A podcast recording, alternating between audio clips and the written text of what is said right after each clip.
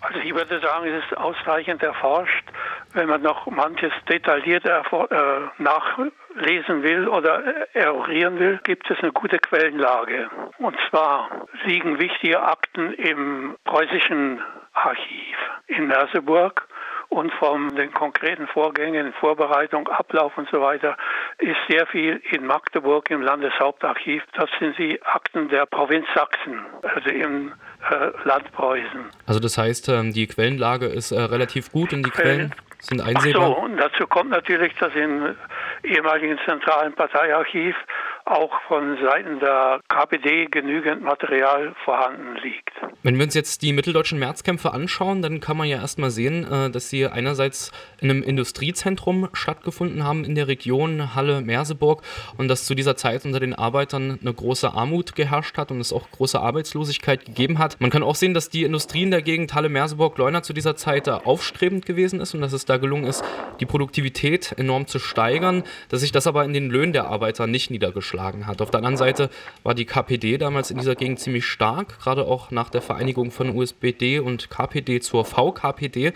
Das ist so erstmal die Gemengelage des Geschehens. Der unmittelbare Auslöser der Märzkämpfe, der ist ja dann ein Einsatz der Schutzpolizei im Mansfelder Land gewesen, der für die Arbeiter eine große Provokation dargestellt hat. Der Einsatz der Schutzpolizei, der ist damals begründet worden damit, dass es in der Region immer wieder zu Diebstählen von Arbeitsmitteln und Rohstoffen in den Fabriken gegeben hätte. Sie haben jetzt in Ihrem Buch die Quellen daraufhin untersucht, wie glaubwürdig diese offizielle Begründung des Schupo-Einsatzes tatsächlich gewesen ist.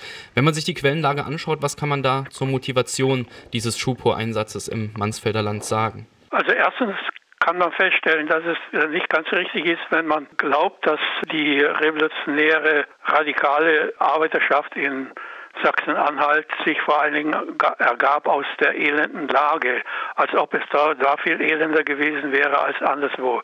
Das stimmt insofern nicht, weil die äh, revolutionären Kämpfe nach der Novemberrevolution und die Stärke der Arbeiterbewegung auch dazu geführt hat, dass doch eine ganze Menge soziale und politische Errungenschaften erreicht worden sind, die zum Teil höher waren als in anderen Teilen.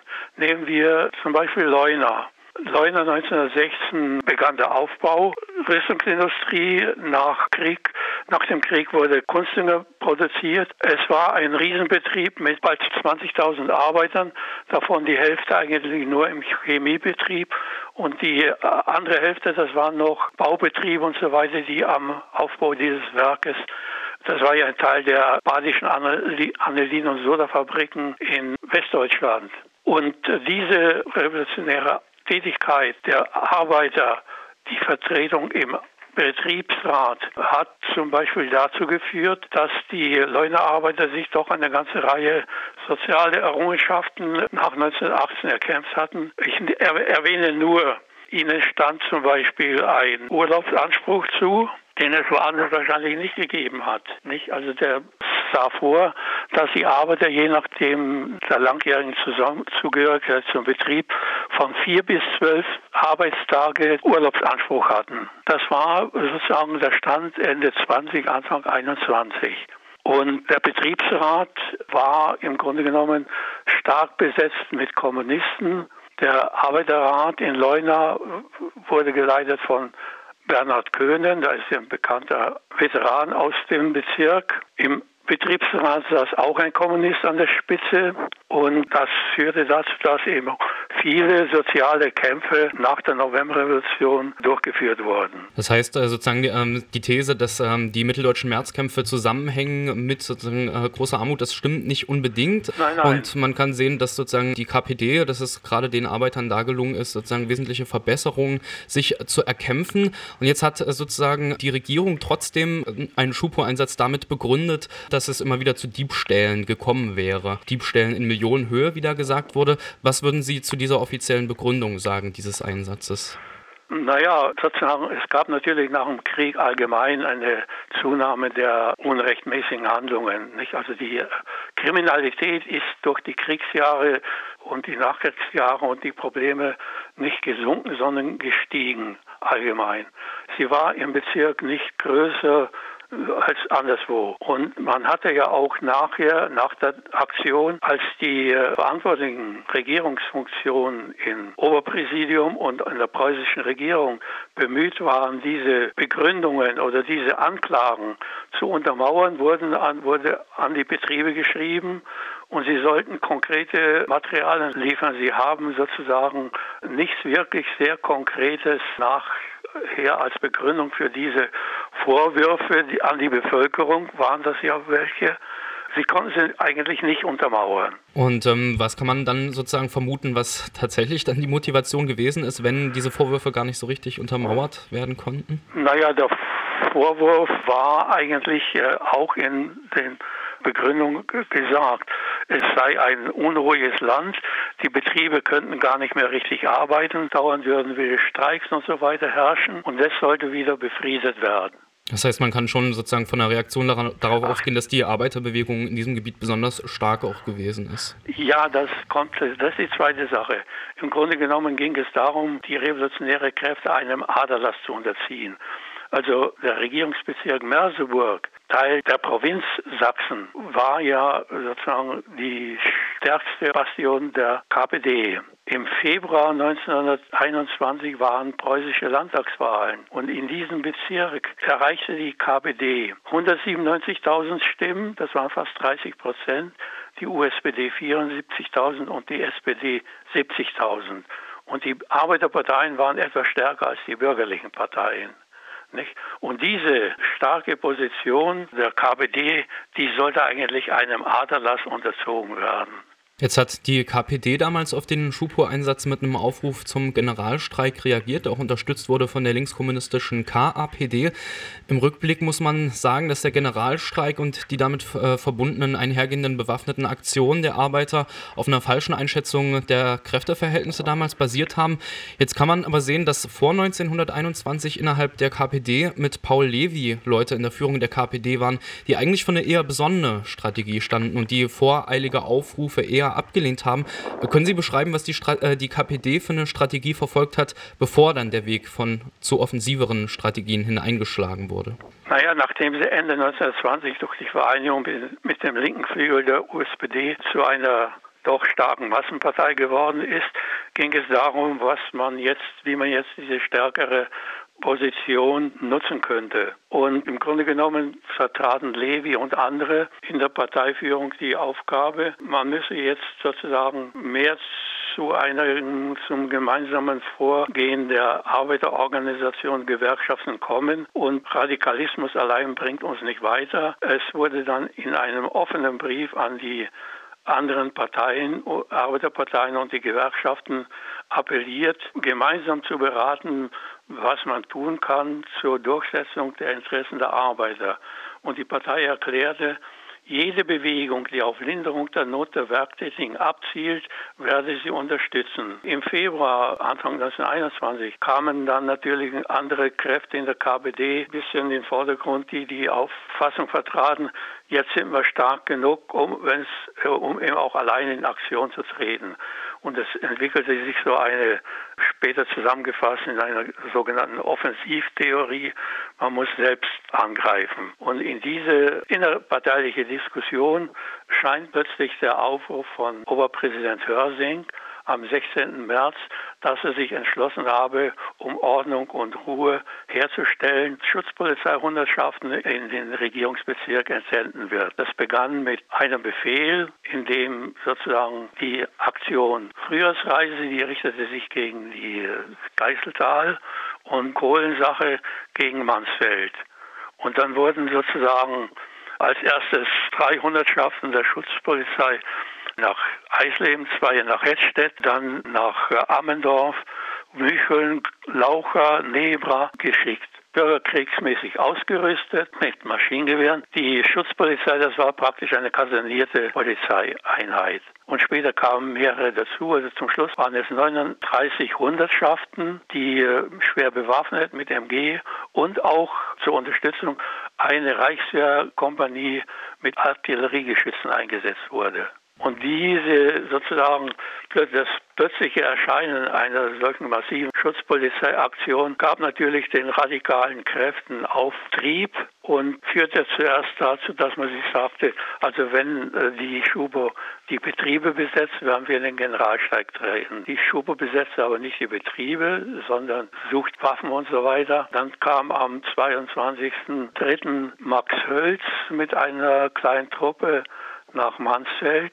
Der hatte sich schon 1920 so als radikaler Revolutionarist, also praktisch ein Radikalinski im Vogtland einen Namen gemacht. Und er erschien jetzt und sammelte schnell eine Truppe radikale Arbeiter um sich, bewaffnete sich und fing an, einen revolutionären Krieg auf eigene Faust, eine Art Partisanenkrieg zu entfalten. Das führte alles dazu, dass dann die KPD zuerst in Bezirk und am 24.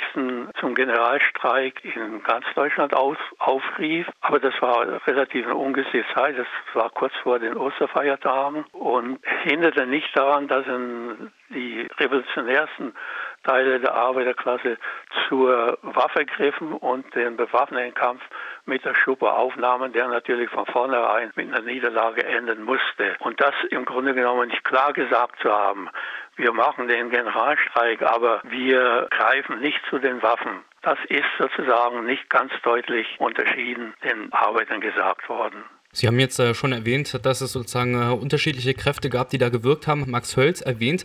Ich würde trotzdem, äh, auf, auf, Max Hölz werde ich auch gleich nochmal zu sprechen ja. kommen. Ich würde gerne aber nochmal zurück zu den innerparteilichen Diskussionen innerhalb der KPD vor der Märzaktion kommen. Ähm, Sie hatten das schon gesagt, ja. dass ja ähm, sozusagen es einen Wechsel gab hin zu einer offensiveren Strategie der KPD. Dann ist ja sozusagen der Schupo-Einsatz dazwischen gekommen und Sie mussten viel schneller darauf reagieren, als Sie das eigentlich sozusagen vorhatten hatten. Also sie sind da auch so ein bisschen sozusagen äh, überrascht worden und dann ist diese Situation zustande gekommen. Äh, wir hatten über Paul Levy äh, gesprochen. Der ist ja sozusagen im Zuge dieses Strategiewechsels ist der im Februar 1921 vom Vorsitz der VKPD zurückgetreten. Wie kam es denn zu diesem Rücktritt von Paul Levy? Was für innerparteiliche Diskussionen haben zu diesem Rücktritt geführt? Die äh, innerparteilichen Diskussionen, die gingen nach dem offenen Brief, der sich ja, wie schon gesagt, in einer vernünftigen Art und Weise an die anderen Arbeiterparteien und, und Massenorganisationen wandte. Das war die eine Seite. Auf der anderen Seite kam durch Einflüsse von linkssektieren Kräften in der KPD sozusagen drängten sich Leute in den Vordergrund, die jetzt die Meinung vertraten, aufgrund unserer Stärke können wir uns nicht mehr, nicht mehr abhängig machen von SPD und Gewerkschaften, sondern müssen versuchen, selbst mehr in Aktion treten. Die Streit darüber führte dazu, dass Paul Levy und Clara Zetkin und drei andere Mitglieder aus der Zentrale im Februar austraten. Und die anderen, die sozusagen diesen radikalen Kurs vertraten, die plötzlich an der Reihe Feld hatten. Nicht? Und ähm, soweit ich das auch sozusagen verfolgt habe, gab es ja auch Diskussionen, die von Moskau ausgegangen sind. Karl Radek war da sozusagen der Gesandte von Moskau, äh, von der Sowjetunion, der sozusagen für Deutschland zuständig war. Inwiefern haben da auch Einflüsse aus der Sowjetunion eine Rolle gespielt, was diesen Strategiewechsel betrifft? Ach so, ja, das kommt dazu. Die äh, Kommunistische Internationale in Moskau, die schickte Radek und zwei andere Emissäre zur, nach Deutschland zur KPD, die eben diesen radikalen Kurs vertraten. Und das führte eben dazu, dass man alles andere als klug auf diese Schuber-Aktion reagierte. Sie hatten jetzt äh, schon einen Namen erwähnt, der auch sozusagen mit äh, eine gewisse Rolle gespielt hat dafür, dass es dann zu diesen bewaffneten Auseinandersetzungen äh, im Mansfelder Land und in den Orten um Halle herum gekommen ist, nämlich Max Hölz, der äh, ja sozusagen damals Mitglied der rätekommunistischen KAPD war. Vielleicht können Sie das nochmal ein bisschen näher beschreiben, äh, wer dieser Max Hölz gewesen ist und äh, was er dann für eine Strategie verfolgt hat. Ich habe immer so das Gefühl, dass für ihn praktisch so die Möglichkeiten, die man in der Zeit des Bürgerkriegs und der Intervention in Russland hatte, dass er die, glaubte auch hier in einem solchen industriell entwickelten und organisierten und durchorganisierten Land entwickeln konnte. Also er mobilisierte 21 jetzt aufgrund, weil er ja schon Namen hatte, äh, hatte schnell ein paar hundert Leute auf seiner Seite, mit denen führte er einen Krieg auf eigene Faust, sozusagen individuellen Terror. Er ließ Aufrufe, setzte Bürgermeister ab, er klärte den proletarischen Ausnahmezustand, requirierte Gelder bei Finanzeinrichtungen, nahm Bauern Fahrzeuge ab mit Pferden und hatte so bald praktisch einen riesigen Trost von ein paar hundert Bewaffneten mit zwei Dutzend bespannten Pferdefuhrwerken, mit denen er sozusagen in Eisleben erst anfing.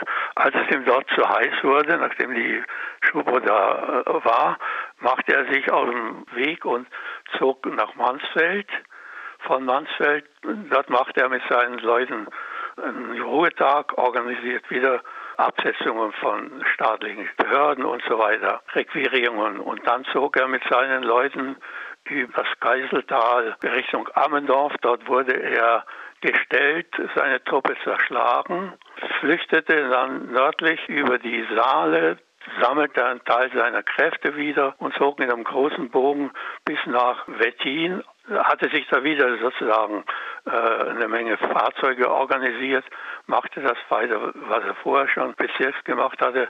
Und er wurde dann Ende März, Anfang April bei äh, Wettin gestellt und zerschlagen. Seine Leute wurden zum Teil verhaftet, zum Teil konnten sie fliehen. Max Hülps selbst floh und war dann der Kronzeuge bei den äh, sogenannten Weißen Terror, der dann hinterher kam. Wenn wir nochmal zurückkehren zu den innerparteilichen Diskussionen innerhalb der VKPD, da können wir ja jetzt sehen, dass die Märzaktion gescheitert ist. Also die wurde niedergeschlagen, ja. war durchaus auch mit vielen Opfern verbunden. Und die VKPD, die hat dann nach der Märzaktion durchaus auch einen hohen Verlust an Mitgliederzahlen zu verzeichnen gehabt. Wie ist denn innerhalb der KPD mit dieser Niederlage umgegangen worden? Hat das zu einer Korrektur der Parteilinie geführt? Letztendlich ja, aber vorerst nicht. Also sozusagen als dann äh, bewaffnete Kämpfe zog auch die Reichswehr dann nach Richtung Leuna. Im Leuna waren die Leuner Arbeiter in den Generalstreik. Das heißt, die Masse der Arbeiter fuhr in ihre Heimatorte und im Betrieb blieb nur ein kleinerer Teil, die die Notstandsarbeiten aufrechterhielten. Das war für sie wichtig, weil damit man glaubte verhindern zu können, dass man die Leute alle entlässt und dann gesiebt neu einstellt. Im Leuna hatten sich selbst ein äh, Teil Leute, die ähnlich wie Max Hölz dachten, sich bewaffnet und auf eine angebliche Verteidigung vorbereitet, sind aber dann noch am 28.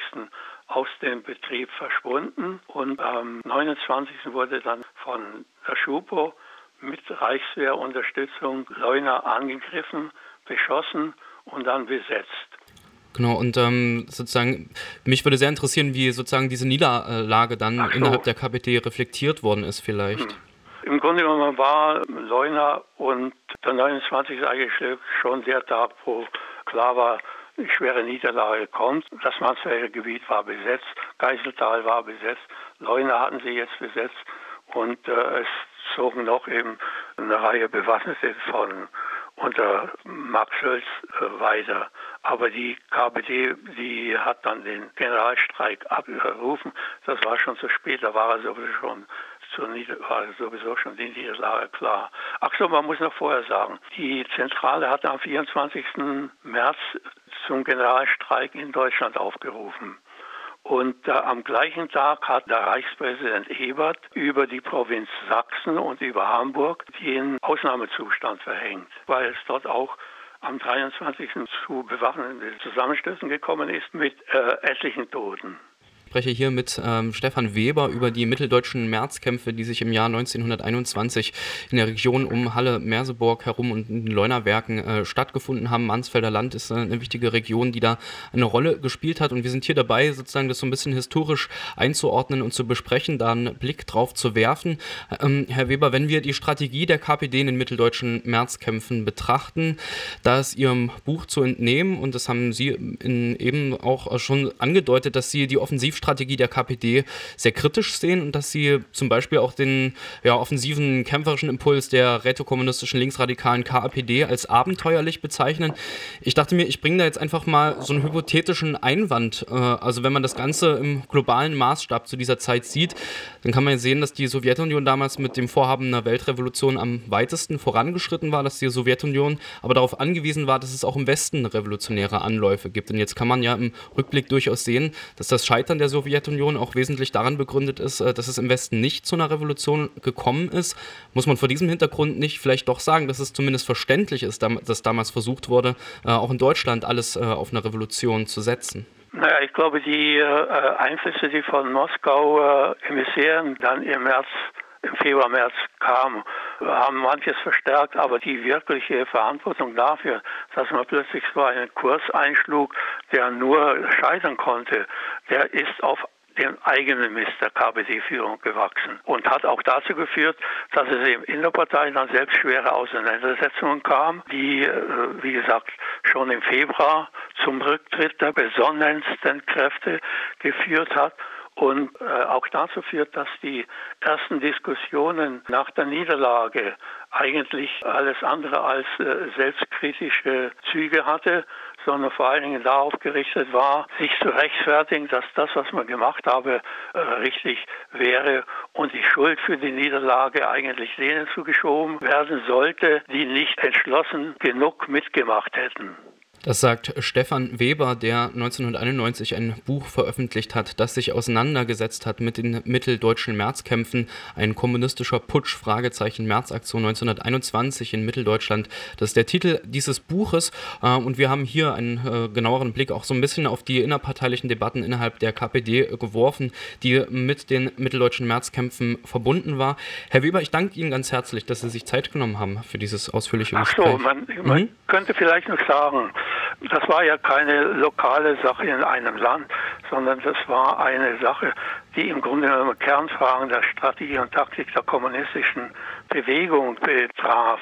Und deswegen hat sich die KI und vor allen Dingen Lenin und Trotzki dann mit reingehängt und haben dafür, dafür gesorgt, dass am dritten Weltkongress im Sommer 21 zu denen übrigens äh, zwei Vertreter entsandt wurden, die aus Deutschland kamen, die praktisch aktiv in diesen Aktionen drin waren. Das war der Bernhard Köhnen aus Leuna und das war der Tillmann aus Hamburg. Und dort wurde dann erreicht, dass man die schwere Niederlage erkannte, einen Ausweg aus dieser schweren Krise, in die die KPD geraten war, fand und eine Wende zu einer wirklichen Massenpolitik einleitete. Aber diese Wende wurde nur bedingt entreicht, war die, da der, ein radikaler Bruch mit dem linken Sexierertum doch nicht erfolgte. Es wurde zwar zeitweilig zurückgedrängt, es blieb aber in der KPD wie in der kommunistischen Internationale weiterhin tief verwurzelt. Ich habe vielleicht noch eine Bemerkung.